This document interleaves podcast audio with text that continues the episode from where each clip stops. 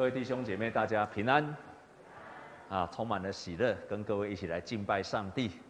让我们跟左边跟右边的这样跟他祝福说：祝福你成为一个祷告的人。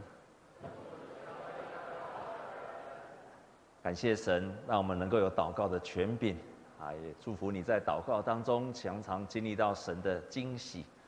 来报告一件事情，啊，我们教会昨天啊宣教大楼已经有点交，然后我们现在的建堂的奉献，感谢神，我们的目标是一亿三千万，现在已经到一亿两千六百三十九万多，感谢神丰盛的供应给我们，我们也不用跟银行的贷款，也没有跟外面借钱。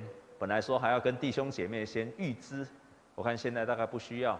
我们感谢上帝，让我们有丰盛的预备，让我们在建堂的这件事情上丰盛的供应。啊，仍然鼓励各位弟兄姐妹持续的关心这件事情，并且为这件事情来祷告，让它的速度可以更快。啊，各位如果知道现在都是缺工缺料，然后物资高涨，不过我真的很感谢上帝，还好我们大概整个外外壳都已经盖好了。如果我们从现在开始盖，我听他们讲，至少要多百分之三十的，百分之三十，可能我们要多增加到两三千万的预算。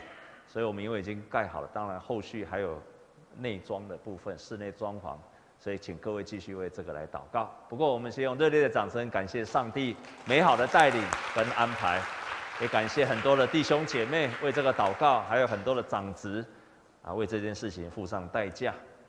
啊，过去一个礼拜啊，我用祈祷的生活啊，这这一周我仍然要讲祈祷的生活啊，特别是求教主的名，求告主的名，求救主的名。基督徒不祷告或者没有常常祷告是不可思议的一件事情啊。这个礼拜有一天我们在出去跟牧师娘出去，然后牧师娘在那边开车，一直开车，我在默想这个题目，祷告的题目。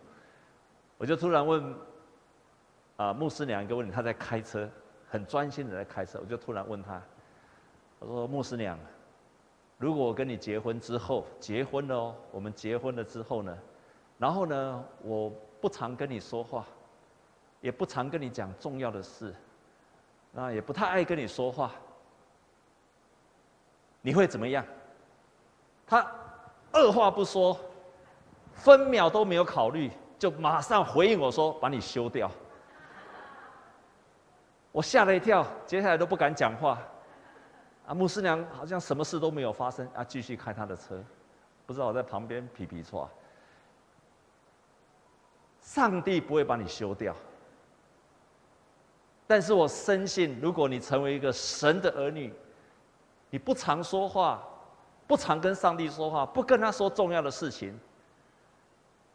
上帝也许会不会帮你休掉，但是他永远不可能跟你亲密。他期待我们像是夫妻关系一样的亲密。他，你跟他不可能有这种关系的。在今天我们所说要过祷告的生活，就是希望每一个弟兄姐妹在生活当中就学习跟上帝说话，而且说重要的话、内心的话。我们就开始来过个祷告的生活。今天我们所读的圣经，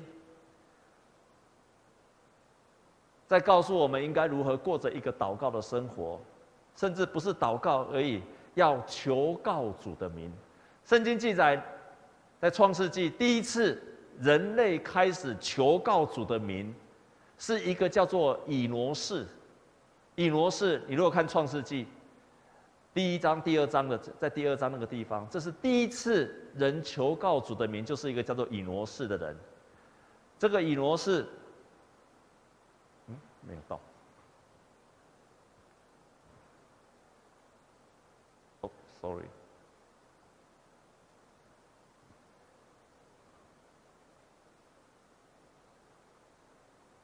啊，这个好像没有电了。啊，这个大概没有电了。这个以挪士的意思就是软弱而且必死的人的意思。换句话说，人第一次求告神，是他经历到他软弱到底，而且快要死掉了，以挪士，然后他开始求告神。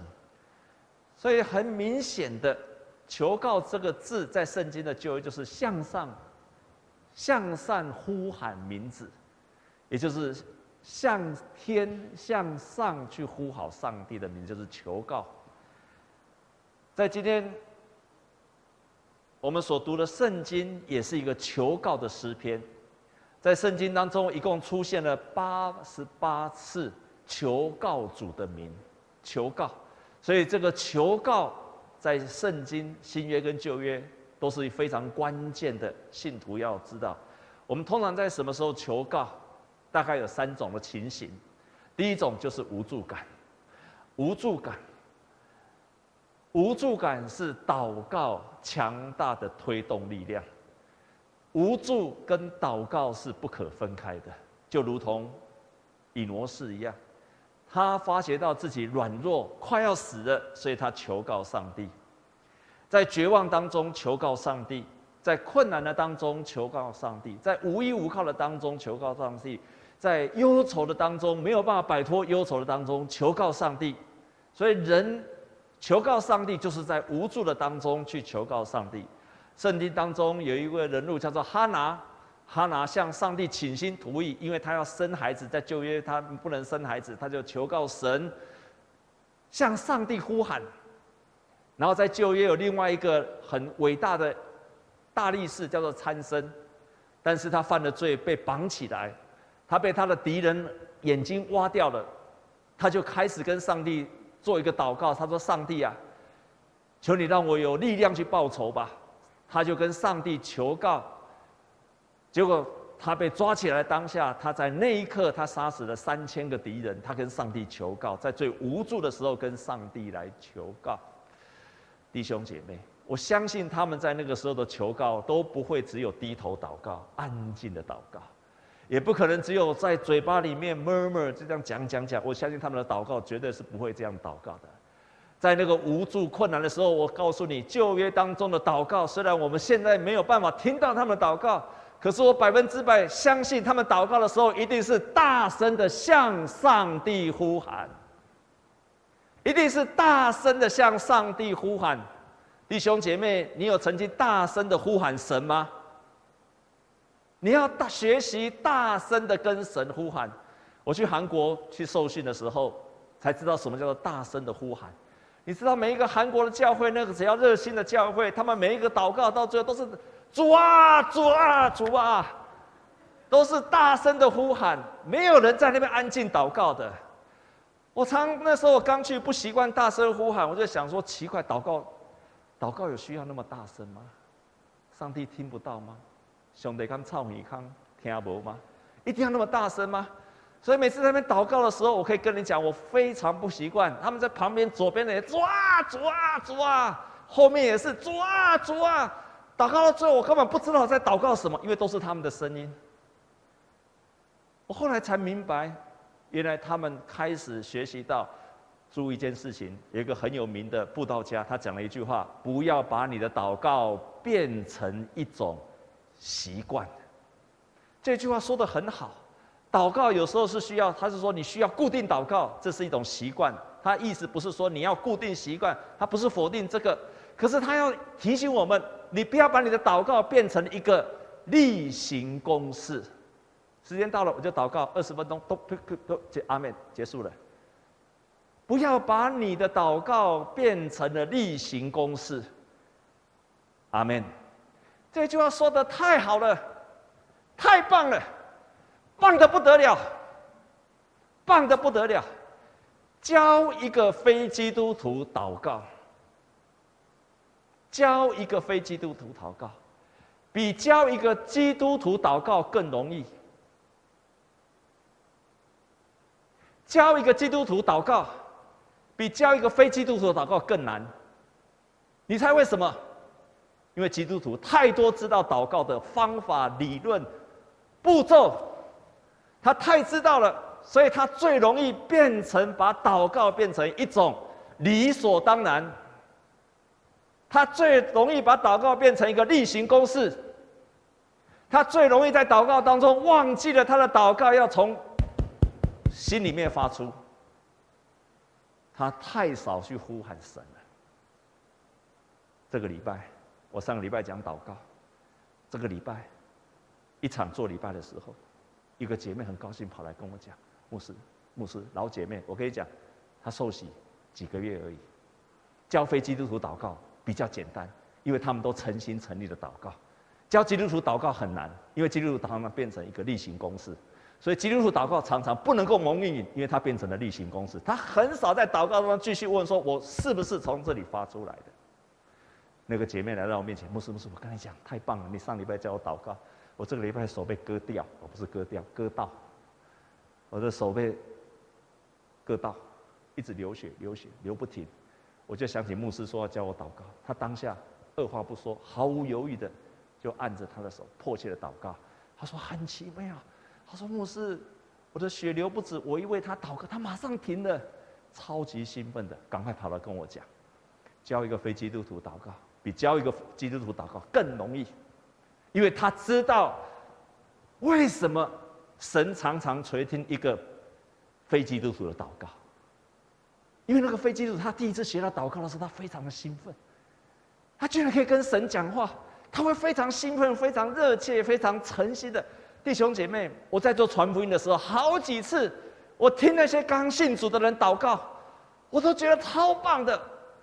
他们讲的内容的言辞没有很好听，可是我每次听他祷告都非常的感动。我曾经听一个姐妹这样子跟上帝讲过，她第一次学祷告，她这样祷告：“阿爸爸啊，我有这样代志要跟你参详，我跟你讲。”我的姐姐吼，伊对我足歹，我这样代志我要跟你讲，我足艰苦，你一定要听我的祈祷。我已经很少听了基督徒这么诚心诚意的祷告。我们太知道祷告，反倒让我们不会祷告。第二个，我们对上帝的渴望。我们如果很会渴望上帝，你就会呼叫神、呼求神。第三个。我们特别期望上帝的旨意的时候，圣经就告诉我们：你求告我，我就应允你，并将你所不知道又大又难的事指示你。当我们迫切的想要知道上帝的旨意时，我们会迫切的祷祷告。今天我们所读的诗篇，诗篇八十篇，是一个很棒的，在危难的当中，他如何祷告？他做了三个动作。第一个动作。他在神的面前尽情的向神诉说他自己的内心的各样的情绪还有心情，这是你在祷告当中必须要学习的。耶和华，我们一起来念这两节好不好？第四节跟第五节，预备，我们大声的读，预备，请。耶和华万军之神啊，你向你百姓的祷告发怒，要到几时呢？你眼泪当食物给他们吃，又多量出眼泪给他们喝。他就先把自己受了多大的苦，我在相信他在念这一句话，他在做这个祷告的时候，不会不会轻飘飘的讲，也不会文绉绉的念。他在讲这个祷告的时候，一定是大声跟神说：“神啊，你要让我以泪洗面，当到什么时候？你要让我泪水当饭吃，要到什么时候啊？”他一定是大声的跟神呼喊，大声的跟神呼喊。我们祷告之时，带着失望。带着愤怒，带着忧郁，甚至带着怀疑，带着不信，带着委屈，带着不满，甚至无感。你在祷告之前，先处理这件事情。先处理这件事情。到底你在祷告之前的时候，你的心情是什么？先把这一些跟向神诉说。所以他先向神诉说他自己的情绪。去处理自己的情绪，然后第二件事情，他跟神诉说自己所经历的事情是什么？我们来读第十二节、第十三节，我们一起来读，一备，请。你为何拆毁这树的篱笆，任凭一切过路的人摘取？林中出来的野猪把它糟蹋，野地的走兽拿它当食物。其实他前面有几节是在诉说。他说：“你把我们从埃及领出来，以色列从埃及领出来，然后你把我们领出来，像是栽种一棵葡萄树。你看这棵葡萄树，如此的茂盛。他说，扎在地上，而且满了出来，整片山都布满了，都长满了葡萄树。你让我们曾经这么兴旺过，但是现在呢？你却让我们的篱笆被拆掉，你甚至让那个野猪，它来糟蹋我们，吃尽了我们的食物，随便吃了我们的食物，然后呢，你甚至于让路边的人就来摘我们来吃的。这段的诗篇是以色列人他们遭遇到北国亡国之后所做的祷告，他跟神诉说自己所经历的事情。第三部分。他开始跟神说：“求神给我们恢复、复兴。”所以他跟神求四个恢复，跟四个求四个恢复。恢复也可以讲回转，还有复兴。他跟神讲哪四件事情呢？他说：“使我们得以恢复以前的昌盛。你让我们恢复像以前一样的兴旺跟昌盛嘛？你复兴我们吧。然后呢，求神恢复我们，让我们可以得到拯救。”求神复兴我们，让我们得到你的垂顾；求神复兴我们，保护而且扶持我们。他在祷告当中，这个时候才跟神求四个复兴，或者说我们四个回转。祷告不仅仅是跟神诉说自己的情绪，跟神讲自己的事情，要把你的期待跟神讲。我常常讲一件事情：祷告要期待。要交代，然后期待，然后等待。你要跟神交代什么事情？不能有交代没有期待。交代完之后要期待，期待神做大事。期待完之后要等待，看神怎么做事情。如果你交代没有期待，你就一直等待吧。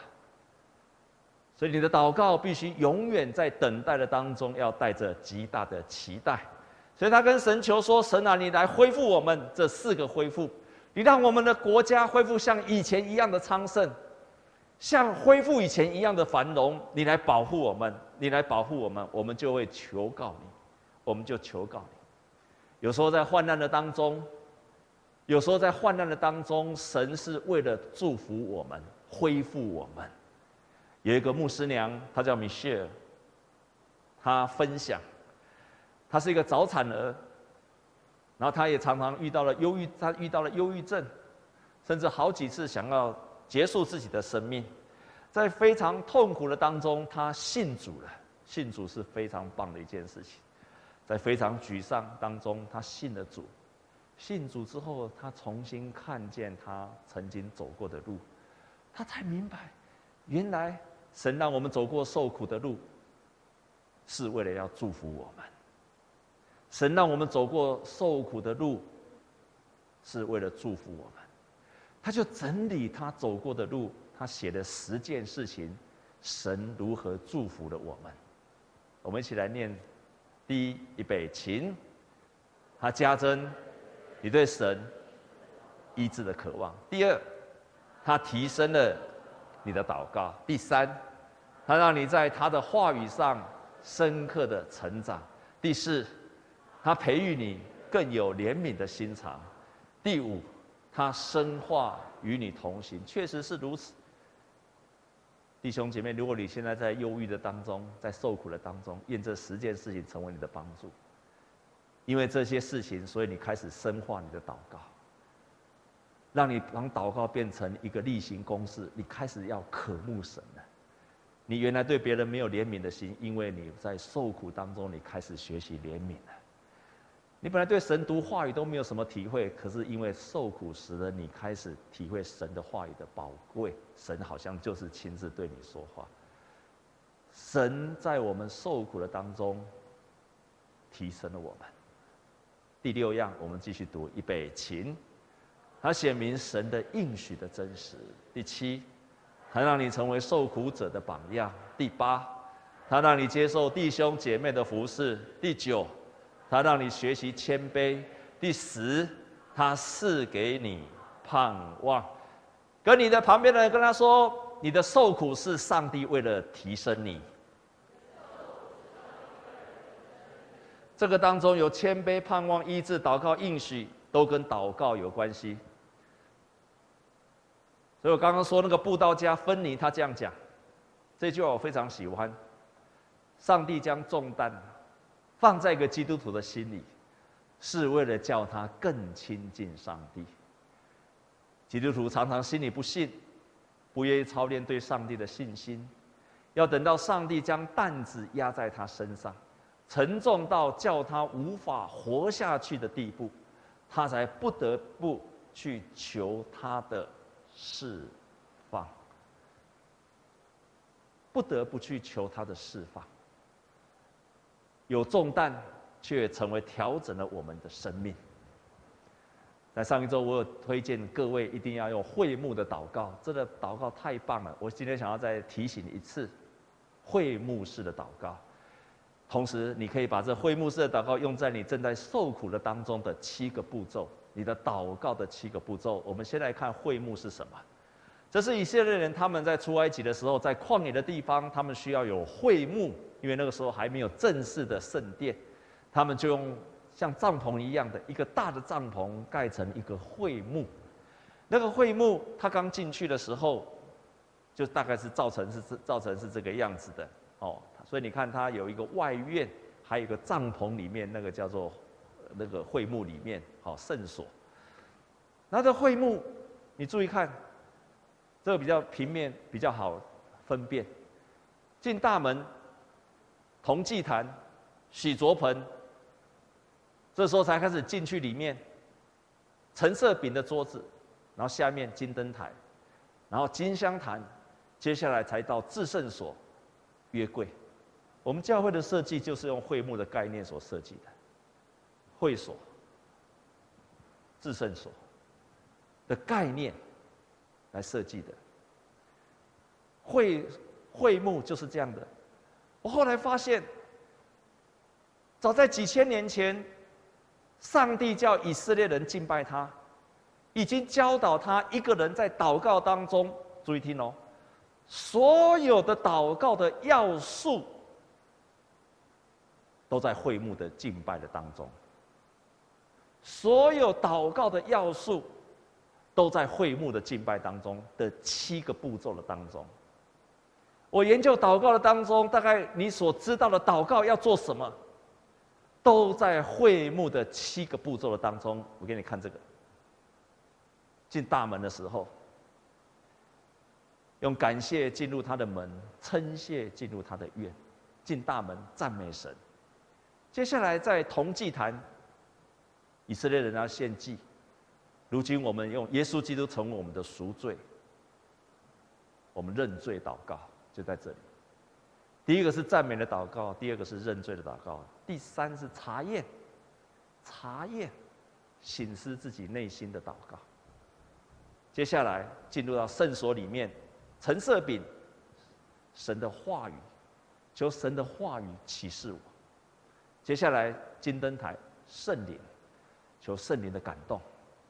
然后接下来到金香坛，就是祈求。祈求就是我们最所需要的事情，祷告。最后就是静默、安静的祷告。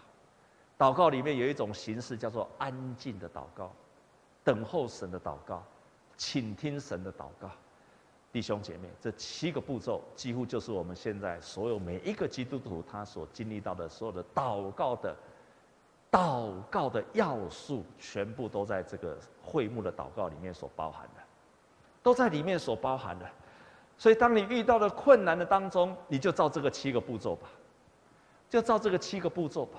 你平常祷告当中就操练这七个步骤，成为你的祷告的生活。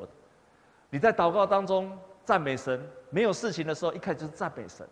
接下来再认罪，如果你有犯过什么罪不合上帝旨意的，要认罪悔改。接下来查验你的内心，查验你的内心，弟兄姐妹们。查验你的内心，在我开始操练会幕的祷告的时候，你知道吗？我在查验自己内心的时候，是花最多的时间。赞美哦，一首歌、两首歌结束了。赎罪，我就想我这一季有没有得罪了神？通常我不会做太多得罪神的事情。我最近比较少杀人放火了，你就不用太多做赎罪祷告，你也不会做什么。我们多数的基督徒不太会做犯犯罪的事情，但是在查验的时候，常常会花很多的时间。我们内心，我刚刚说的忧愁，为什么我现在忧愁？查验，愤怒，你愤怒并不一定犯罪，你也没有去跟人家吵架，可是你心里面充满了怒气。查验，嫉妒，你也没有去伤害别人。可是你知道，你内心充满了嫉妒、苦毒，内心苦毒，你也许没有说出来，可是你知道自己的内心充满了苦毒，还有忧愁，还有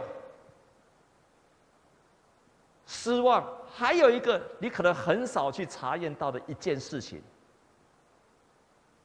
没有信心。一个行礼如仪的祷告，不会去查验到内心有没有信心。我学习到，在每一次在查验的时候，我都习惯问我一个问题：我一定问我自己一个问题，我现在要祷告，我有信心吗？没有，我就跟神说：“神，请你恢复我的信心。”那接下来话语，在话语的当中，我求神赐给我话语，然后求圣灵的感动。这个时候。接下来祈求，才将我的需要一件一件的事情跟神祈求。最后，我学习安静在神的面前，安静听他对我说话。你遇到困难时、受苦的时候，你就学习这七件事情。好，马上遇到问题了。当我遇到困难的时候，第一件事情，赞美。你在困难的时候，你赞美吗？弟兄姐妹，你在困难的时候、极痛苦的时候，请问你赞美吗？赞美的出来的，请举手。很痛苦的时候，你要感谢主、赞美你，哈利路亚！你说得出来的，请举手。难不难？很难，对不对？那请问，在受苦的当中，我们可以赞美神吗？你要赞美什么？你可以感谢、赞美神，神对其。过去对你人生的祝福跟带领，感谢神过去你所遇见的灾难，神如何拯救你？昨天我去探访一个弟兄，还有一个一个一对年长的夫妻，这个家庭最近遇到了很大的创伤，一个多月以前，太太突然中风了。非常严重的中风，然后一个多月过去了，慢慢的疫情过去了，稍微在复健，我们终于跟牧师娘可以去探望。你知道吗？在这过程当中，这个弟兄就他的先生，从头到尾，他的太太就坐在旁边，然后他就坐在我身边，从头到尾，这个弟兄一直说感谢上帝，感谢上帝，感谢上帝，感谢上帝。我就注意听他感谢什么。他说：“牧师，我的太太倒下去那一刻，她是在床上，突然没有意识，他叫她叫不醒来。他说那一刻，我大概只有一秒钟的时候吓到了，只有一秒钟的时间吓到了。接下来的时间，他立刻就打给他做医生的朋友，然后就开始处置。他说：牧师，你知道我多么感谢神，居然那个医生就在台北。”他以前在高雄，居然就在台北，而且更感谢神了，我就赶快送到医院去，大医院很很大的医院去。他说我送去的时候，居然你知道，各位你现在可能不知道，现在住院是多难，是一位难求，一床难求。他说他超感谢上帝的，啪啪啪啪啪啪啪啪啪。他说不到不到一个小时，啪啪啪就住到医院，然后马上急救，哒哒哒哒哒哒，然后他太太就恢复了，现在在复健了。弟兄姐妹，同样一件事情发生的时候。同样一件事情发生在不同的人身上，也有可能那个人他可以这样讲：神啊，为什么让我太太遇到这么倒霉的事情？神啊，还要去急救，神啊，还要看到，如果这些事都不要发生，神啊，神啊，神啊，神啊！同一件事情你会有不同的说法，同一件事情你会有完全不同的说法，我跟你保证。可是那些属神的人，那些有信心的人，那些充满感谢的人，在最困难的环境的当中，他们仍然充满了感谢。哈利路亚。神渴望我们成为这样子的人，神渴望我们真的可以成为这样子的人。我昨天在这个弟兄身上看到他从头到尾没有一句抱怨的话，我真的是非常的压抑。本来我要去安慰他，不用安慰了，因为他够刚强了。我们在苦难当中仍然可以感谢进入他的院，称谢进入他的门。第二件事赎罪，通常许多的受苦跟罪是连在一起的。我们如果得罪了神，在这件事情上得罪了神，要求基督的能力、宝血洗净我们。接下来洗濯盆，就查验你的内心。在受苦的当中，我们查验我们自己的内心，是不是失去了信心？充满了抱怨，然后陈设饼就是上帝的话语，求神的话语帮助我。神的话语很有力量。我曾经有一次在非常沮丧的时候，跪在房间里面祷告，迫切祷告，祷告到最后发现没有办法，没有办法，还是非常忧愁，就跟神说：“神啊，把你的话语赐给我吧。”把你的话语赐给我吧，请赐给我你的话语，我就会得着力量。那一刻，神赐给我一句话语，那句话语就是哥林多，哥林多的后书保罗所说的祷告。他这样子说：“我喜欢夸自己的软弱，以软弱、凌辱、急难、逼迫、困苦为可喜乐的弟兄姐妹。”这一句话我不知道读了几千次，但是那一刻跑出来的时候，我突然看到了一个字，说：“我喜欢夸口，夸口。”夸口，然后后面还加上说可喜乐的。各位乡亲呐，各位乡亲呐，你在最困难的时候，你要说我现在遇到了忧愁的事是可喜乐的，我现在遇到的婚姻的状况是可喜乐的，我现在被糟蹋是可喜乐的，而且我还要夸口。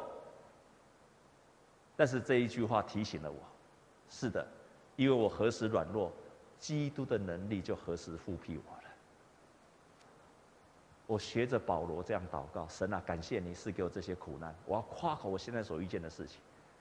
突然之间，啪，啪就过去了，就在那里零点零零一秒之间，我开始这样赞美夸口我所遇见的状况，啪就过去了。接下来念头就是：哎，我所遇到的事情也没怎么嘛，就过去了。神的话语带着能力。当我们还不行的时候，求金灯台，求圣灵的感动，帮助我们。最后，把我们的需要跟神祈求，然后安静在神的面前，求神帮助。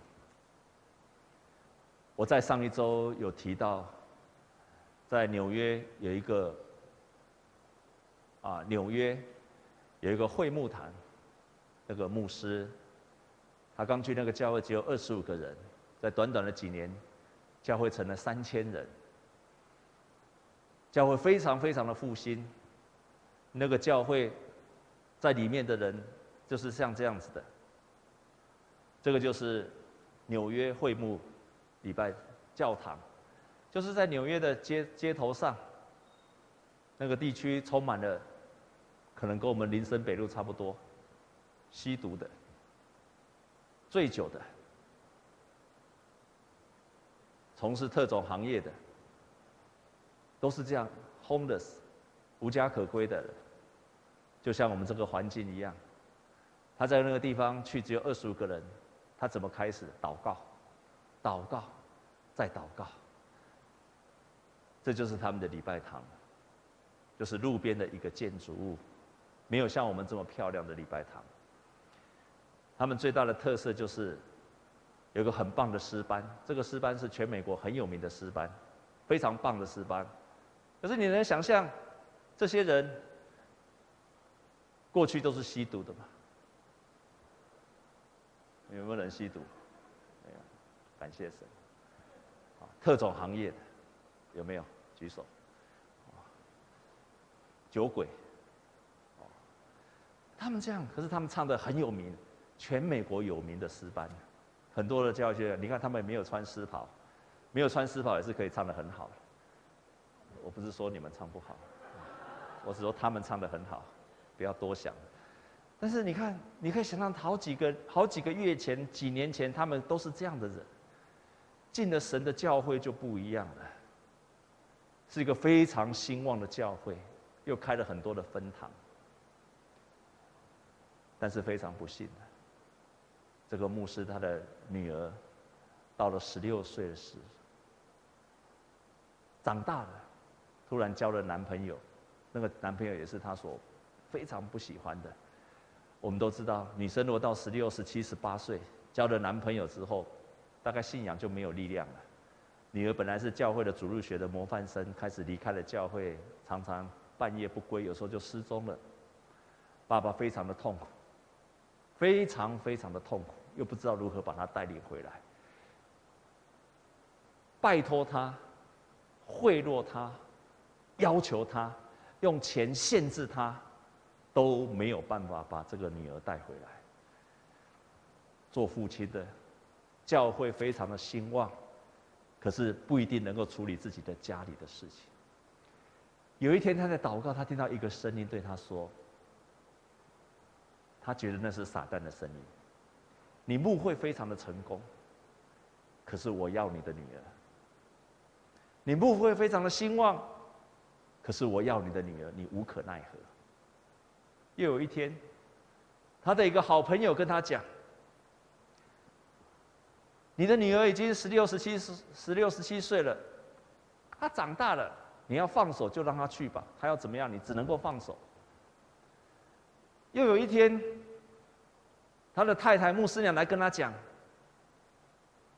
他说，牧师，我们再也不能够在这样的环境来养育我们的儿女。”在这样的环境当中，我不能够养育儿女。如果你决定要继续留下来，那我一个人走好了。纽约是一个龙蛇杂处的地方。这个牧师他说，他好几次开车要来做礼拜，通常在车内有足足有半个小时，开车到教会半个小时之内，他在那个车子里面大声的求告神。大声的哭，几乎一路上半个小时都一路的哭，一路的哭，一路的哭。弟兄姐妹，如果你家里面没有地方可以跟神大声的祷告的地方，那我建议你到车子里面大哭好了。他就真的每一次做礼拜的时候，他说那那三十分钟的路程，他就是大哭的呼求求告神，跟神说：“神啊，我等一下要三场的礼拜要讲到，我怎么讲得下去？”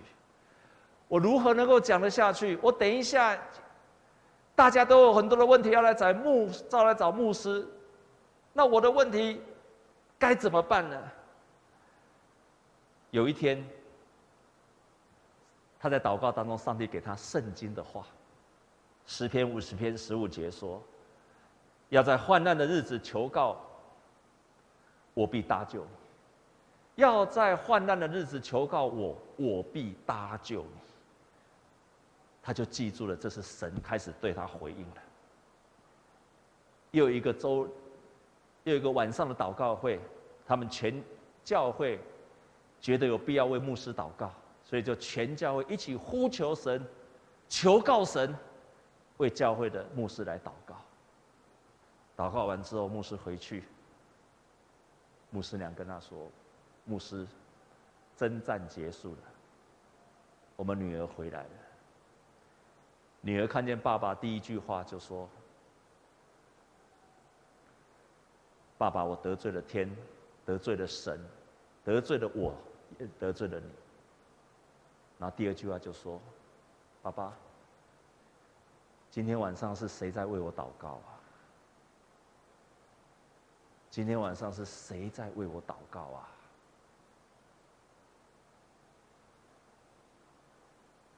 我们同心来祷告。亲爱的主，感谢你给我们祷告的力量跟权柄，这是神的儿女特有的权柄。你教导我们使用它，呼叫我，我就拯救你。